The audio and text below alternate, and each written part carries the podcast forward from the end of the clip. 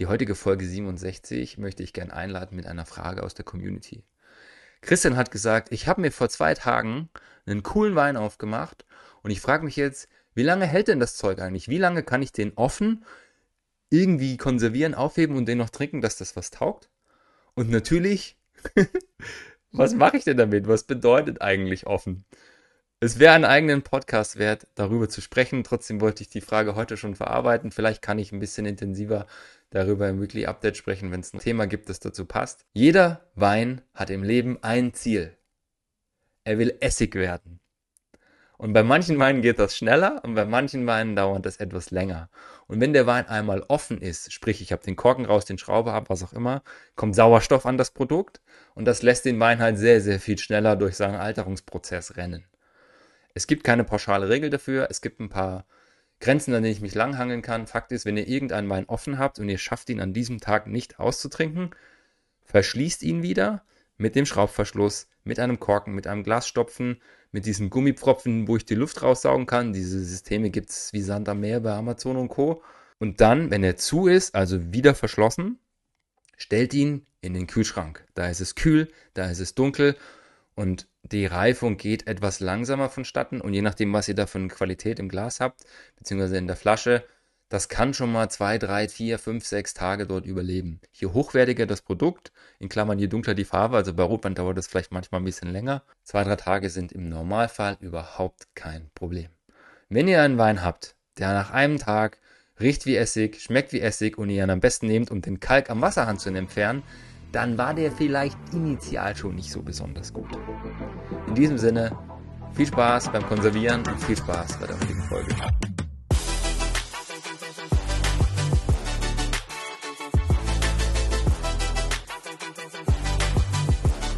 Willkommen zur Pino und Pixel Podcast Folge Nummer 67. Heute wieder eine kleine Sonderedition. Zum einen haben wir letzte Woche gemeinsam mit Kilian Kreis von, vom, von der Weinhandlung Kreis in Stuttgart über Sekt, die Perspektiven von deutschem Sekt, was steckt hinter Winzersekt und so weiter gesprochen. Falls ihr das noch nicht gehört habt, coole Basis für die Folge. Die Folge könnt ihr natürlich auch hören, ohne dass ihr die 65 gehört habt. Schiebt sie einfach im Nachgang hinterher. Es sind ein paar coole Überschneidungen drin und vielleicht gibt es ein vollständigeres Bild zum Thema gute Schaumweine innerhalb Europas. Ich war gestern auf der 100% Champagne, 100% Champagner 100% Champagne, wie auch immer ihr es nennen wollt, Veranstaltung vom Meininger Verlag in München und habe mich mal dem Thema Champagner gewidmet. Man konnte dort viel verkosten, ich habe mit vielen Betrieben, Winzerinnen und Winzern sprechen können, habe einen guten Einblick bekommen, was auch gerade so los ist und natürlich nicht einfach nur verkostet, sondern teilweise auch blöde Fragen gestellt, habe ein paar Leute damit auch überfahren. Bloß ich will ja auch so ein bisschen Stimmungsbilder für euch aufnehmen, euch so ein bisschen spiegeln, wie verhält sich was gerade, ist es immer noch so, wie wir vielleicht vermuten oder ändern sich vielleicht ein paar Dinge. Doch bevor ich das mit euch teile, mag ich euch ganz kurz so eine Zusammenfassung geben, falls ein oder die ein oder andere von euch nicht so in dem Thema drin ist. Also Champagner, ich glaube, der Name sagt irgendwie jedem von uns was, ist ein Getränk, das per se ein Schaumwein ist, der nach der traditionellen Flaschengärung hergestellt wurde. Ganz banal gesagt, ich mache erstmal einen Wein, der ist still, der ist durchgegoren, dann gebe ich dort in der Flasche Zucker und Hefe zu und eine zweite Gärung passiert in der Flasche. Und dadurch, dass die Flasche verschlossen ist, bleiben die Bubbles, die bei der Gärung entstehen, quasi drin, werden im Wein gefangen. Und der Druck, der dann am Ende entsteht, ist bei 6 Bar angesiedelt. Deswegen sind die Perlen sehr, sehr fein. Ja, und am Ende, das hat der Kilian sehr, sehr gut erklärt in der letzten Folge, sorge ich dann noch dafür, dass wenn ich gesagt, er hat den Reifeprozess abgeschlossen, der Siff, wie er es genannt hat, rauskommt. Das heißt, es wird degorgiert. Im Endeffekt wird die Hefe entnommen und dann wird das Zeug neu verkorkt, mit dem entsprechenden Süßegrad versehen und in den Markt gegeben. Das heißt, es ist ein sehr, sehr hochwertiges Produkt in der höchsten Form der qualitativen Herstellung von Schaumwein darf nur aus der Champagne kommen. Also die Trauben und die Verarbeitung muss in der Region Champagne stattfinden. Deswegen dürfen die das auch Champagner-Methode nennen. Außerhalb heißt es traditionelle Flaschengärung. Mittlerweile ist es verboten, dass ich Champagner-Methode auf meine Flaschen schreibe. Das so zum Grundkonstrukt, damit ihr ein Gefühl für die Champagne bekommt. Wie groß ist das? Was wird da produziert? Die Champagne hat ungefähr 34.000 Hektar. Das heißt, das ist so ein Drittel von Deutschland ungefähr von der Fläche macht ungefähr 5% von ganz Frankreich aus, ist also relativ klein, macht aber umsatzmäßig natürlich einen sehr, sehr großen Brocken aus. Hinter diesen 34.000 Hektar verstecken sich, Achtung, 16.000 Winzerinnen und Winzer, die 280.000 Parzellen bewirtschaften. Das macht rein rechnerisch eine Fläche aus, so groß wie ein Tennisplatz. Also das ist völlig irre, ja, wenn man sich das mal vorstellt, was das dann wirklich bedeutet. Jetzt fragt ihr euch vielleicht, warum sind das so viele? Die Geschichte der Champagne ist so entstanden, dass es viele Winzerinnen und Winzer gab, die eigentlich nur die Bewirtschaftung gemacht haben. Und es gab dann sogenannte Champagnerhäuser. Die haben das zusammengekauft und haben daraus Champagner produziert. Ja, es gibt ein paar hundert Champagnerhäuser heute. Es gibt so diese zwei Grundbewegungen, die sich über die Zeit entwickeln haben. Auf der einen Seite stehen die Häuser, die kaufen hauptsächlich zu machen klassische Produkte, die jedes Jahr gleich schmecken. Diese jahrgangslosen Champagner, die ihr alle kennt, diese ganzen Namen, Veuve Clicquot, Moet de Chandon, Imperial, Moet Ice, alles, was euch so in den Kopf kommt. Und die Idee dahinter war, egal ob ich jetzt in der Antarktis, in Südamerika, in Kapstadt, in Grönland, in Moskau den gleichen Champagner kauft, der schmeckt immer gleich und auch über die Jahre hinweg ist das Geschmacksbild immer das, was ich erwarte. Das ist die Idee. Das heißt, die dürfen auch mehrere Jahrgänge miteinander vermischen. Das ist einer der krassesten Jobs in der Champagne, diese Assemblage über 70, 80 verschiedene Proben, das so zusammenzumischen, dass das wieder so schmeckt wie im Vorjahr. Sehr, sehr spannende, aber eben auch aufwendige Kiste. Und dann kommen diese jahrgangslosen Champagner raus. Das heißt, ich habe über die Zeit Produkte kreiert, die im Markt waren, im Markt sind, die die Menschen wiederfinden können. Und irgendwann, so Anfang des 20. Jahrhunderts, hat sich das entwickelt, dass viele gesagt haben, hey, ich mache jetzt den Schritt, ich als kleiner Winzer, als kleine Winzerin möchte selbst meinen eigenen Stil, meinen eigenen Charakter kreieren. Ich mache quasi Winzer-Champagner, das Pendant zum Winzer-Sekt, was wir in der letzten Folge mit Kilian besprochen haben. Ist natürlich aufwendiger, dafür kommen vielleicht hochwertigere Produkte draus. Und was sie gemacht haben, ist viel auf den Charakter natürlich zu gehen, aber eben auch auf die Jahrgänge. Heute vermischt sich das mittlerweile. Wir sind jetzt im 21. Jahrhundert angekommen. Es gibt riesengroße Weingüter, die nur ihre eigenen Sachen vermarkten, aber eben auch viel auf jahrgangslose Sachen gehen. Es gibt sehr, sehr kleine Champagnerhäuser, die viel zukaufen, aber eben brutal hohe Qualität machen und auch sehr, sehr viele Jahrgangschampagner rausbringen. Dann kommt natürlich dazu, dass im Zuge der Technik, der Möglichkeit, Wissen von überall zu bekommen und abzugreifen, die Professionalität wächst. Das heißt, wenn ich vor 20 Jahren alle paar Jahre nur einen Jahrgangschampagner machen konnte, weil die Qualität hoch genug war und weil ich zeigen wollte, das ist der Ausdruck des Jahrgangs, gibt es mittlerweile Betriebe, die machen das jedes Jahr Einfach auch, weil sie es können und weil sie auch wollen, dass der Jahrgang ausgedrückt wird. Ja, das sind so ein bisschen diese zwei Bewegungen und beides ist fein. Jeder mag so sein eigenes Ding. Die einen mögen eher das klassische Produkt, fragen nach ihrem Standard, egal wo sie auf der Welt sind und trinken das sehr, sehr gerne. Wir haben oft Veranstaltungen, wo jemand anruft und sagt, ich brauche noch den Möff oder Wöff oder wie das heißt. Wo ich dann sage, gerne schicken Sie mir einfach ein Foto und dann besorgen wir die Weine für die Veranstaltung, machen wir herzlich gern. Und die anderen sagen halt, nee, ich bin eher darauf, handwerkliche Produkte zu kriegen, die ihren eigenen Charakter, ihre eigene Stilistik haben. Und das geht halt eher in diese Winzerinnen und Winzerecke. Beides total fein. Für das Gefühl noch dahinter, wir reden im letzten Jahr von 326 Millionen verkaufter Flaschen und 6 Milliarden Euro Umsatz. Lasst euch das auf der Zunge zergehen, kurz sacken lassen. Das ist eine Ansage. Und da steckt eben sehr, sehr viel Qualität dahinter. Und auf solchen Messen sieht man alles. Ja, also wenn ich da reinkomme, ich sehe die Champagnerhäuser, die großen, Tétanger, Bollinger, hm, Lanson, äh, Paul Roger war da. Und ich habe eben auch ganz viele kleine Weingüter, die vielleicht dem einen oder anderen gar nichts sagen, weil die Namen kaum bekannt sind. Und das sind die spannenden. Natürlich ist es cool zu sehen, wie ist der neue Jahrgang von Paul Roger. Macht das Sinn? Haue ich mir den Winston Churchill mal rein und gucke, was der jetzt im 2015er Jahrgang gemacht hat versus 2012. Auch interessant. Ich finde es viel spannender, zu den Kleinen zu gehen und dann entsprechend zu fragen, was habt ihr verändert, was habt ihr gelernt, weil die sind ja auch oft in so einem kreativen Schaffensprozess, probieren sich aus und da habe ich ein paar Trends mitgebracht, die ich äh, gerne vorstellen mag. Und bei den Häusern habe ich natürlich auch ein paar spannende Ideen entdeckt. Die gehen jetzt so ein bisschen in viele Dinge, die uns auch im Podcast schon begleitet haben. Also es war ein, ein, ein Champagnerhaus da, die haben jetzt einfach mal zehn Monate ein paar Champagnerflaschen im Meer versenkt und verkaufen das jetzt. Das ist eine Flasche, die ein paar Muscheln trägt, die sehr, sehr knackig frisch ist und so weiter. Wir haben schon ein paar Mal darüber gesprochen, was das ausmacht, dass die Weine langsamer reifen, es ist dunkel, es ist kühl, es ist konstant.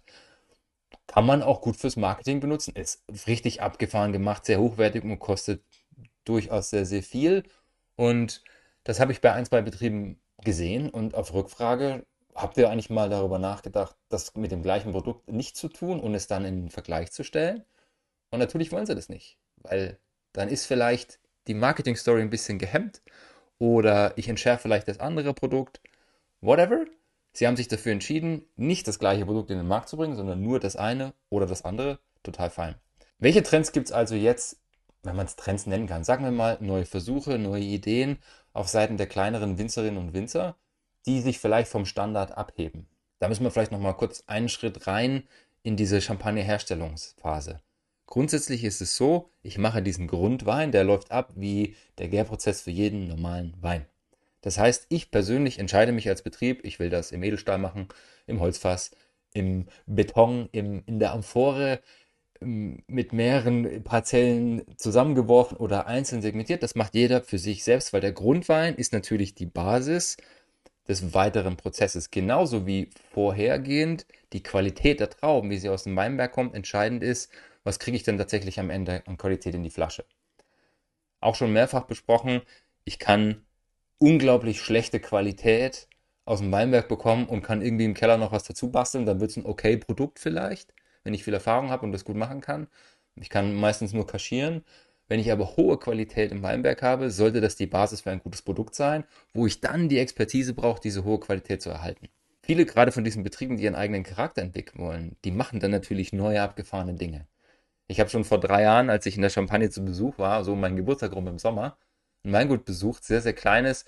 Haben wir letztens auch darüber gesprochen, das sind Weingüter, die es wahrscheinlich nicht mal über die Stadtgrenze mit ihren Weinen rausschaffen, weil die das alles lokal anbieten, diese Winzer-Champagner und ganz tolle Produkte und die machen halt Grundweine in der Amphore, in diesen Tongefäßen, wo vor 8000 Jahren schon Weine gemacht worden sind. Die sind dann vielleicht sogar oxidativ und haben so vielleicht diese Sherry-Töne. Was auch immer. Es gibt mittlerweile Weingüter, war gestern auch eins da, die machen ihren Grundwein in einem Solera-System. Das heißt, das ist ein großer oder mehrere kleine Gefäße, die über mehrere Jahre, in dem Fall zehn Jahre, immer wieder einen Teil dazu bekommen. Das heißt, ich habe in einem Fass dann zehn Jahre, das sind quasi zehn Teile aus jedem Jahrgang drin. Dann fülle ich aus dem Jahr 100 Flaschen ab, gebe die in den Markt, dann habe ich das Jahr 5 bis 2014. Und in diesem Jahr gebe ich 2015 dazu habe dann quasi ein Jahr länger drin und habe das Solera-System erweitert, habe aber immer noch die gleiche Menge. Und darüber kriege ich natürlich auch eine gewisse A Charakteristik und B Konstanz rein. Auch eine spannende Methode. Gehen wir jetzt mal den nächsten Schritt vom Grundwein in diese zweite Gärung. Klassischerweise, wenn der Wein fertig ist im Fass, dieser erste Wein, und ich möchte ihn in der Flasche ein zweites Mal gären lassen, gebe ich Hefe dazu und Zucker ist immer eine bestimmte Menge, dass ich eben auf diese 6 Bar Druck komme. Da kommen ungefähr 1,5% mehr Alkohol raus. Das heißt, ich muss natürlich auch wissen, wann ich das vorher lese, damit ich nicht über 13 Alkohol im Endprodukt schieße, weil der soll ja immer noch irgendwie leichtfüßig sein und nicht so mit 14 Alkohol mir so ein bisschen ins Gesicht hauen. Und was jetzt klassischerweise da der Fall war, ist, man hat in diesem zweiten Step spätestens Zuchthefe genommen. Warum? Zuchthefe ist extrem sicher das heißt, wenn ich die reingebe, kann ich 100% sicher sein, die rennt durch die Gärung, das ist alles safe, das ist alles strukturiert geführt und die meisten haben sich dafür entschieden. Es gibt ja, viele von euch wissen das vielleicht, auch die Möglichkeit, nicht Zuchthefe zuzugeben, sondern die natürlich vorhandenen Hefen, diese äh, Umgebungshefen zu benutzen. Das ist die sogenannte Spontangärung. Das heißt, irgendwann fängt der Wein von alleine an zu gären. Das passiert mit fast jedem Obst, mit jedem Gemüse, das kennt ihr.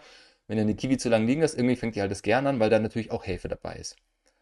Hm? Und das gleiche ist beim Wein. Jede Weintraube hat irgendwie Umgebungshefen auf ihren Trauben. Je weniger ich in meinem Weg spritze, desto mehr ist es. Und rein theoretisch könnte ich die erste Gärung schon spontan machen beim Champagner. Bei der zweiten wird es ein bisschen schwieriger.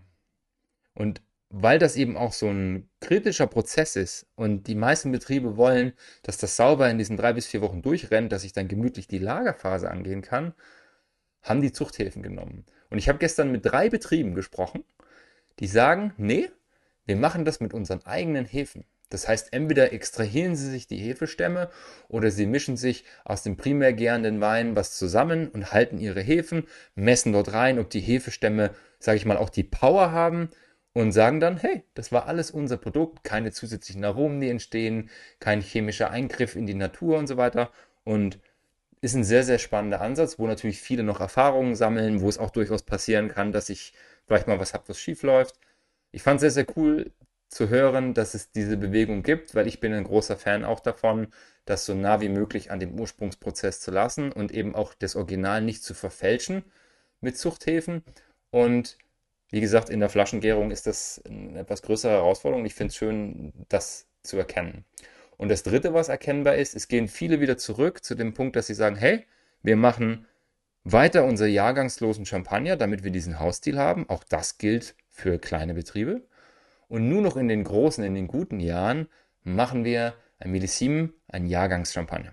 Und sehr schöne Bewegung, finde ich, fand ich sehr, sehr interessant. Das war zumindest das, wo ich sage, ich habe jetzt mal einen Überblick bekommen, was tut sich vielleicht gerade. Wie gesagt, nicht als repräsentativ betrachten. Das gilt generell für alles, was wir so von Messen und so mitbringen.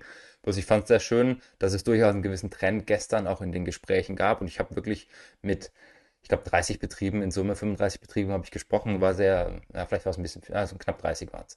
Gesprochen, auch mit Leuten auf der Messe, war sehr interessant. Und das waren so die Trends. Die spannenderen Gespräche waren eigentlich die, die ich geführt habe in Bezug auf das Trinkverhalten des Publikums und der Menschen, die da waren. Hintergrund dazu, die Veranstaltung war am Sonntag und am Montag mit den gleichen Betrieben, gleiche Story, ich glaube sogar gleiche Öffnungszeiten, so 10 bis 17 Uhr roundabout. Und der Sonntag ist meistens für die Kundschaft, Endkonsumentinnen und der Montag ist für das Fachpublikum gedacht. Das heißt, zum einen habe ich natürlich die Privatpersonen, die am Sonntag kommen, also weil sie es ermöglicht bekommen, weil der Sonntag eben frei ist normalerweise und nicht arbeiten muss. Am Montag habe ich die Chance, weil das auch gerade in der Gastro oft ein Tag ist, der frei ist, vielleicht mehr meines Personals dorthin zu schicken für die Weiterbildung, für die Akquise, für einfach Gespräche, weil der Montag in der Gastro eben ein häufig gut verfügbarer Tag ist. So ist das grundsätzlich angelegt, gibt es bei vielen Veranstaltungen so. Und die Erwartungshaltung wäre jetzt natürlich als Weingut, und tatsächlich hatte ich die auch, am Sonntag kommt durchaus eher das Publikum, das so ein bisschen weniger drin ist, das gerne viel trinkt und vielleicht ab 15 Uhr auch dafür sorgt, dass es ein bisschen lauter wird und der eine oder die andere so leicht einen Tee hat. Und der Montag sehr, sehr professionell abläuft. Ja, das war jetzt so meine Grunderwartung, dass das so die Basis ist. Und ich habe natürlich bei Weingütern, bei kleinen gefragt, die so ihre Charakteristik machen und bei den großen Champagnerhäusern. Und das Witzige war, die Champagnerhäuser haben am Sonntag gesagt, ich konnte kein normales Gespräch führen.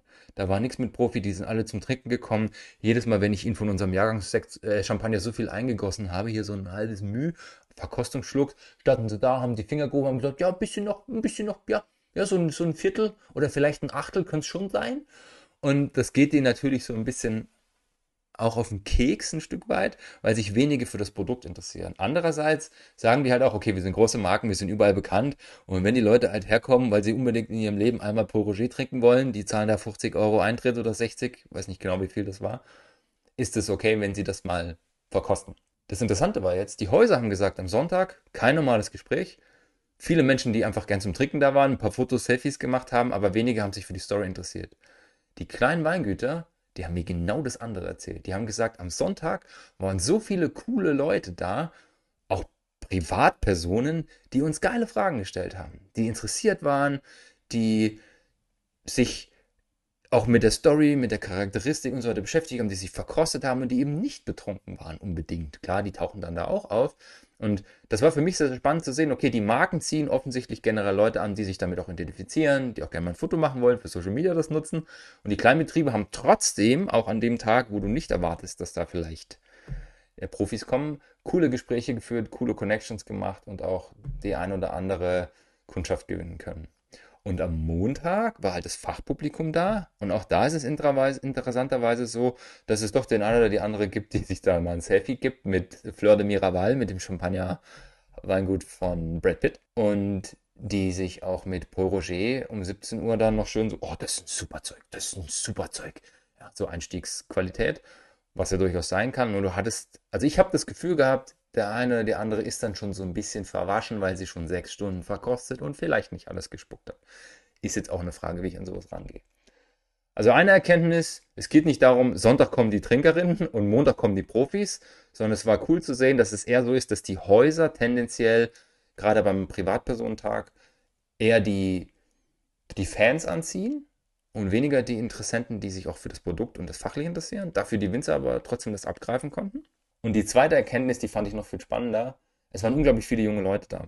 Und sowohl die kleinen als auch die großen Häuser haben mir bestätigt, dass es super interessant zu erkennen war. Das spielt jetzt so ein bisschen auf diese Studie an, die wir vor ein paar Tagen im Podcast hatten. Wir reden jetzt von Gen Z, also sagen wir mal so 20 bis 25 Jahre alt. Die waren bei den Champagnerhäusern die haben die durchprobiert, 40, 50, 60, 70, 80 Euro Champagner. Und die haben dann gesagt, ich kaufe das nicht jeden Tag, aber wenn ich mir einen Champagner jetzt gönnen würde, dann würde ich den für 50 Euro nehmen, weil der viel mehr Charakter, viel mehr Qualität, viel mehr Ausdrucksstärke hat als der 40 Euro Champagner. Und das ist super spannend. Allein die Tatsache, dass Leute bereits in dem Alter so nah an so einem professionellen Produkt sind, so nah an einer hohen Qualität sind und dann noch bereit sind, A, so viel Geld überhaupt auszugeben und B, differenzieren zu können und zu wollen, das zu tun, finde ich sehr, sehr spannend. Klar, auch wieder nicht repräsentativ, nur ich bin mir nicht sicher, wenn man alte Hasen und Häsinnen aus der Branche fragt, ob die vor 30 Jahren schon 25-Jährige gesehen haben, die sich für teuren Champagner interessieren. Und spannende Bewegung, zählt auch ein bisschen auf das ab, was wir gehört haben. Sie trinken weniger, dafür qualitativ hochwertiger. Und gerade diese Generation und vielleicht auch ein bisschen älter noch ist bereit, für Qualität Geld auszugeben und dafür auf das einfache Zeug zu verzichten. Und jetzt kommt der Clou, was ja auf diesen Messen oft gar nicht rauskommt. Beim Haupttrieben, wenn man lange nachfragt, schon. Wenn die jetzt keine Importeure haben und man nicht nach dem Shelf Price in der Vinothek in Südmünchen fragt, sondern was kostet das bei dir ab Weingut? Dann kriegst du raus, dass das zwischen 20 und 30 Euro vor Ort verfügbar ist. Das schafft es halt für den Preis logischerweise nicht nach Deutschland. Auch das hat Kili erklärt, wenn ich nicht in einer Weinregion bin. Die Händler wollen ja auch mitverdienen, die Händlerinnen. Und ist alles fein vom System her. Aber das heißt, wenn ihr jetzt mal so einen Trip macht und anstatt auf Malle zu fliegen wie früher, mache ich vielleicht mit meinen Ladies einen coolen Ausflug in die Champagne für drei, vier Tage, dann kann ich da richtig geile Produkte kriegen für 20 bis 30 Euro. Das gleiche, was Kili mit den Winzersekten erzählt hat.